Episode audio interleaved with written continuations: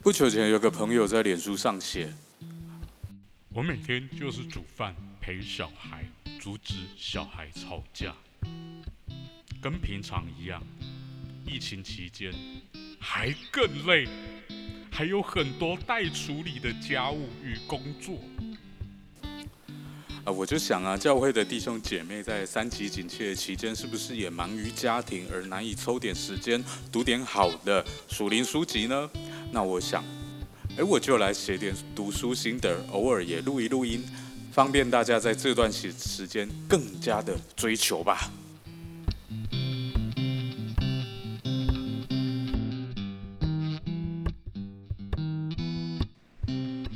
嗨，各位 Podcast 的听友，大家好啊！今天这一集节目啊，不是特别针对哪一本书分享想法哈，而是我想和听友一起思考。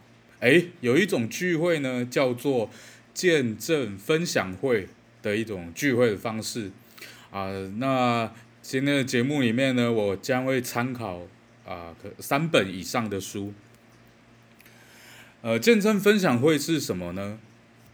简单来说啊，就是参加的弟兄姐妹可以轮番上台啊，将自己经历一些啊祷告的回应啊、灵修和生活结合的经验啊等等讲出来，分享给大家。透过这样的分享会啊，除了啊，当然了，彼此会更熟悉嘛。那除了更熟悉之外呢，诶。我们其他人听了也能为分享的人高兴啊，我或者一同难过流泪，然后再一起祷告。像我服侍的教会啊，就有这种聚会。呃，其实团契或小组只要聚集起来哈，不管是实际见到面，还是用线上会议分享见证和带祷，这个很常有的嘛。但这里讲的是全教会性质的哈。呃，有一本呢。我想可以定义为工具书吧。书名是《牧养小型教会》，牧养小型教会当中为牧养小教会的牧者提供许多建议哈啊，有关小教会的敬拜形式啊啊等等的啦啊，它里面提到的敬拜形式啊，我觉得书本讲的是主日崇拜的形式啦。不过其中有些提醒啊，有些东西是呃可以参考到。别的聚会中的，好像是祷告会啦、见证分享会啊等等哈。那在《牧羊小型教会》这本书的一百零八页讲到，小教会的敬拜为关系性而非情绪情绪性，为关系性而非情绪性。啊，小教会的特性就是因为人数少嘛，那彼此的关系是比较紧密，诶，所以呢，聚会其实是不用去模仿大型教会的哦。啊，就像大型教会，你说要多大的乐团、多棒的乐器，其实小教会不用。小教会更重要的是鼓励哈，每个人都有参与，有一呃其中一个角色。嗯呃，书上提到，就大大型教会的敬拜场面，免不了像是一场表演，台下的基督徒啊比较像观众。但是小教会呢，每个人都能找到一个服侍的位置。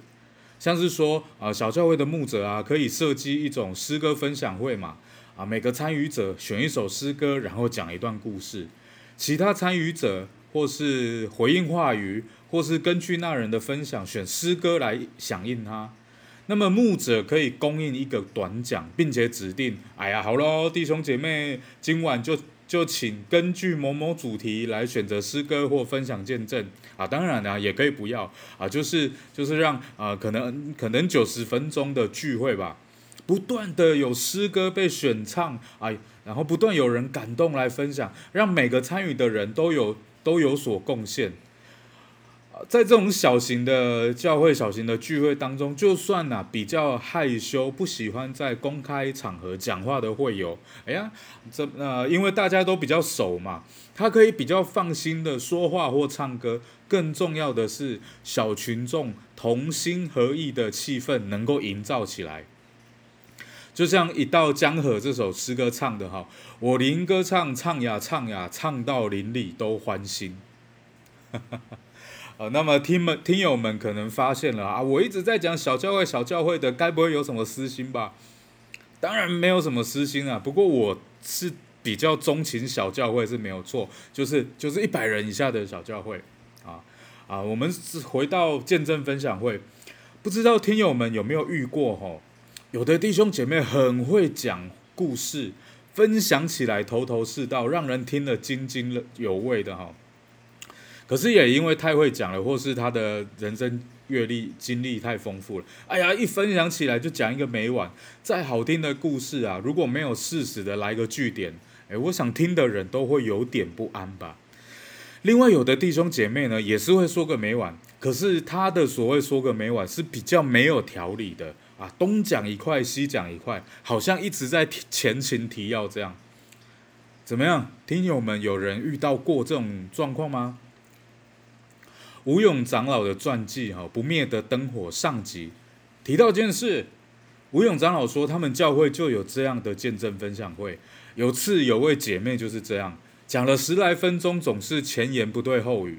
当时就有有位弟兄实在忍不住，就站起来，当着大家的面说：“哦，姐妹啊，你讲了十几分钟了，还是不知道在讲什么？哎，还是请你先回座。”哇，那位姐妹听了这个话，在台上就哭了起来。又一面求主为她伸冤，因为她被藐视、被欺负。哦哇，这个一下子这场见证分享会啊，整个气氛就不对了。啊，我常常在阅读的时候啊，尤其是读别人的牧会故事的时候，都会把自己带进去，然后去思考：满不离我拄到这种情形，我是要安怎处理嘞？他山之石可以攻错，那既然我是教会传道，哎，说不定将来也会遇到啊。如果是听友们呢，你遇到这种情形会怎么反应呢？如果你又是牧师或传道的话，哦，我我我真的是这样想，我说的说不定会呆坐在原地哈，看主任牧师或长老怎么处理，好逊哦。最近和一位弟兄一起读了一本书，叫做《与豪猪共舞》。里面在讲四种不同的社交性格，我个人觉得像是 DISC 的分析分析啊。那像像故事中的这位姐妹呢，也许她就是一种叫做可亲性的性格。她善于倾听，但不善于表达。她看重人际间的关系，那么遇到冲突场面会推缩，而且他发现自己不被接纳的时候，会进入自我保护模式。但无论如何，哈，吴勇长老是教会领袖，他得先将场面控制下来，要不然聚会继不继续不下去不说，说不定弟兄姐妹也会从此产生裂痕。这个时候啊，吴勇长老叫大家跪下来开声祷告。哎，为什么呢？啊，因为长老想用大家的祷告声把那位姐妹的哭声压下去。然后呢？中间的过程很精彩哈，但我想我就不多赘述了。如果听友们有兴趣，可以看《不灭的灯火》上集三百八十九页到三百九十一页，那就直接讲结果啦。啊，结果就是呢，在场的人纷纷彼此认罪。哇，本来是最糟的聚会，后来变成最美的聚会。吴勇长老他说，他在这里的学习是。哎，如果聚会中有明显的搅扰，要赶紧带着大家祷告，再次将聚会交在主的手中。啊，看过这个故事不久以后啊，我在上帝恩典的留声机第四百三十页啊，看到每当执事会开会，各个执事各有各的坚持，开始在吵架的时候，司布真牧师什么话都先不说，先带大家唱一首诗歌，齐来颂赞耶稣圣名。当歌唱完，施布真在领众人一同祷告，重新将会议的焦点聚焦在基督身上。啊，其实今天啊，前面提了好多聚会啊，有主日崇拜，有祷告会，有诗歌分享会、见证分享会，还有开执事会。但无论是什么会啊，只要是基督徒奉主的名聚集，都要将聚会的主权交给耶稣。你说是吗？好了，今天的 podcast 就到这里啦。还是鼓励各位听友以实际的阅读来让自己的灵命更加长进哦。实际去买书来读吧。啊，如果你对这集的内容有什么想要分享给我大比尔的，可以直接在留言区留言给我。拜拜，愿神祝福你哦。